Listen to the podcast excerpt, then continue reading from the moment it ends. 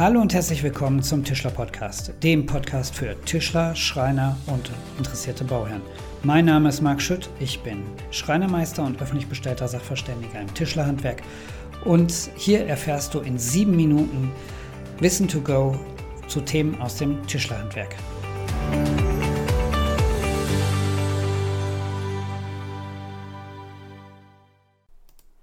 Hallo und herzlich willkommen zur heutigen Folge des Tischler Podcasts. Und hey, schön, dass du wieder eingeschaltet hast.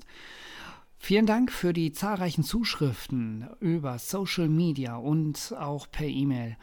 Und was mich sehr gefreut hat, es haben auch ein, einige Nicht-Fachleute mir geschrieben und äh, ja, in ihren E-Mails deutlich gemacht, dass das letzte Thema zum Thema Holzfeuchtigkeit so aufbereitet wurde, dass auch sie es verstanden haben. Das finde ich super. Genau das ist das, was ich gerne möchte.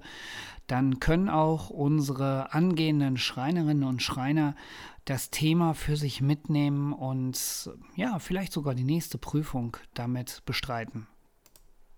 Jetzt kam die Frage auf, die Darttrocknung, da hatte, die hatte ich kurz angerissen und äh, die Frage kam auf, was ist denn die Darttrocknung? Und ja, fangen wir gleich mal damit an.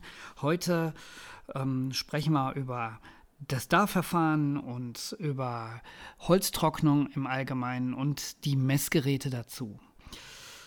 Ja, die, das DAR-Verfahren. Das DAR-Verfahren ist und nach wie vor die genaueste und sicherste Methode zur Ermittlung der Holzfeuchtigkeit. Unter Daren, ja, da versteht man das Heruntertrocknen bis 0% Holzfeuchtigkeit. Wie geht man da vor? Aus einem Brett, also einer Bohle oder ja, einem Brett, ähm, das sollte möglichst ein Seitenbrett sein, ähm, da schneidet man einige sehr schmale Holzstreifen quer zur Faser heraus.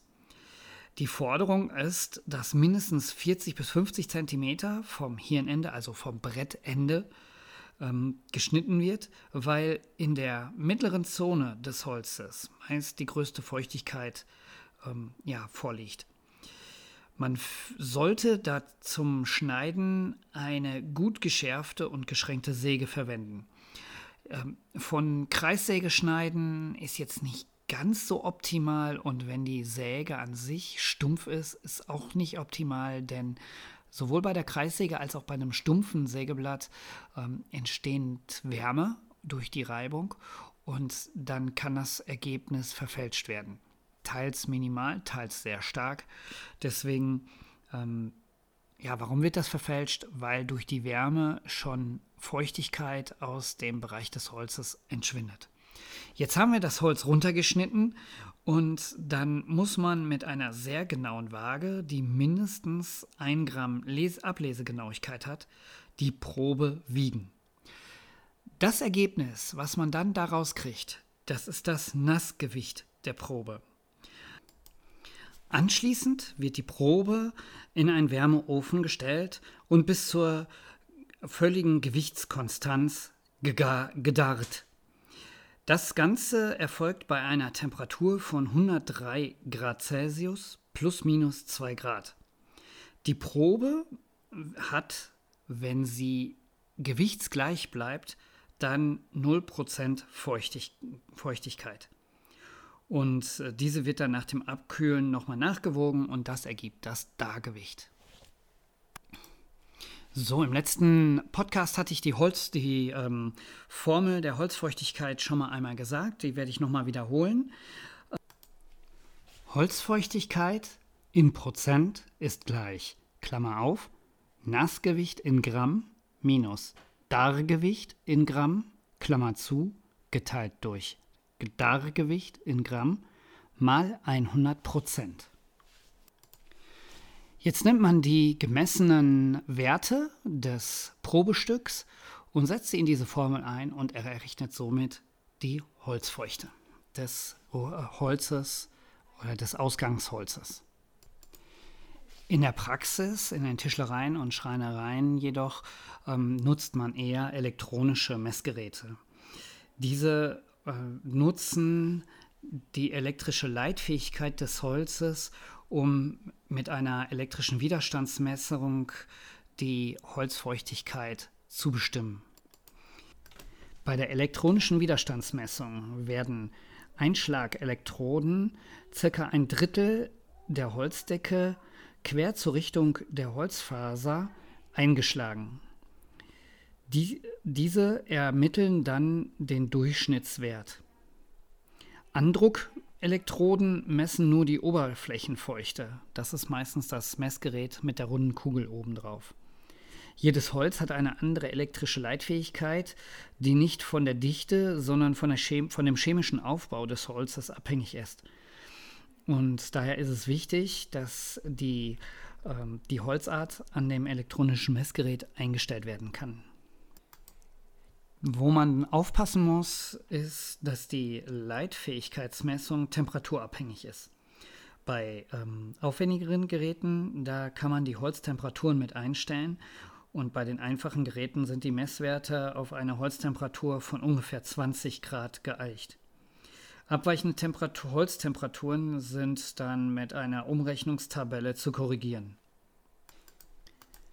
Jetzt gibt es bei uns im Tischler- und im Schreinerbereich zwei verschiedene Arten der Holztrocknung. Zum einen gibt es die Freilufttrocknung und zum anderen gibt es die technische Trocknung durch Trockenkammern. Als Freilufttrocknung bezeichnet man im Allgemeinen die, das Abtrocknen von gestapeltem und frisch eingeschnittenem Holz. Dieses Holz wird mit Stapelhölzern aufeinander gelagert und dort entstehen dann Lücken, durch die die Luft durchströmen kann und dann die Feuchtigkeit ähm, des Holzes abtransportieren kann. Bei der technischen Trocknung sieht das Ganze ein bisschen anders aus. Dort werden die Hölzer auch in Stapeln gelagert, auch mit Stapelhölzern und kommen in eine technische Einrichtung, ähm, die dann ja, kontrolliert das Holz runtertrocknet. Dort wird dann Feuchtigkeit zwar zugegeben, damit das Holz nicht direkt reißt, weil wenn man Holz schnell runtertrocknet, dann kann es passieren, dass es reißt. Von daher werden in den technischen Trockengeräten ähm, wird ein Klima äh, künstlich hergestellt und ähm, das wird dann nach und nach sukzessive immer trockener von der Luftfeuchtigkeit her und somit ähm, entzieht dieses Klima dem Holz auch die Holzfeuchte. Die technische Holztrocknung hat Vorteile gegenüber der natürlichen Trocknung. Da kann man nämlich die Verarbeitungsfeuchte, die man braucht, äh, bequem einstellen und äh, die lässt sich auch bequem erreichen. Nur das technisch nachgetrocknete Holz entspricht dann dem Klima unserer Wohnräume und kann mit unseren heutigen Qualitätsansprüchen ähm, ja, standhalten. Hierdurch vermeiden wir Reklamationen, die durch zu hohe Feu Holzfeuchtigkeit entstehen, wie zum Beispiel Lackschäden oder Nachtrocknen der Anleimer, eine Rissbildung bei Gärung und Fugen. Betriebswirtschaftlich gesehen ist fast in allen Fällen die technische Trocknung ähm, preiswerter als eine langwierige Lufttrocknung. Und mit der Lufttrocknung erreichen wir meist nicht die gewünschten Endfeuchten. Dadurch kann man sagen, dass eine jahrelange Holzlagerung im Freien mit einem ja, einen Wertverlust darstellt. Warum ist dann die technische Trocknung betriebswirtschaftlich besser? Ähm, durch die technische Trocknung verringern wir die Lagerkosten, sodass wir den wertvollen Lagerplatz einsparen können und ähm, das Kapital, was durch das Stammholz, was wir tro äh, selber trocknen, für andere ja, Rationalisierungsaufgaben oder äh, Modernisierungsaufgaben nutzen können. Ein weiterer Vorteil der technischen Trocknung ist, dass man innerhalb weniger Tage das Holz auf die gewünschte Endfeuchte trocknen kann und äh, somit können wir schneller das Holz für Aufträge nutzen. Ein weiterer großer Vorteil der technischen Trocknung ist, dass wir im Holz vorhandene Holzschädlinge bei der technischen Trocknung und bei einer Temperatur über 60 Grad mit großmöglicher Sicherheit abgetötet werden. Somit kann man sagen, dass die Konvektionstrocknung die umweltfreundlichste Schädlingsbekämpfung für unser Holz ist. Ein weiterer Punkt ist, dass wir die für das Pilzwachstum besonders günstigen Halbnasszustände am Holz schnell durchlaufen können und Farbfehler vermieden werden. Bei der technischen Trocknung gibt es nochmal unterschiedliche Trocknungssysteme zu unterscheiden, aber ich glaube, das ist wieder ein Thema für einen weiteren Podcast. Wir haben die Zeit wieder überschritten und äh, ja, vielen Dank für eure Zeit. Vielen Dank, dass ihr eingeschaltet habt. Ich hoffe, ihr konntet was mitnehmen und äh, schreibt mir gerne in die Kommentare und, oder per E-Mail und jetzt wünsche ich euch noch ein frohes Schaffen. Bis dann, euer Marc.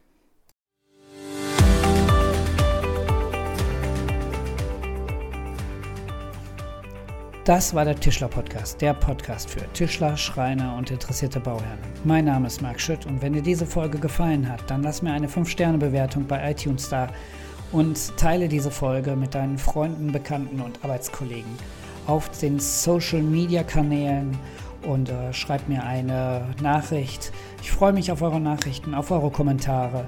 Wir hören uns beim nächsten Mal. Ciao, ciao.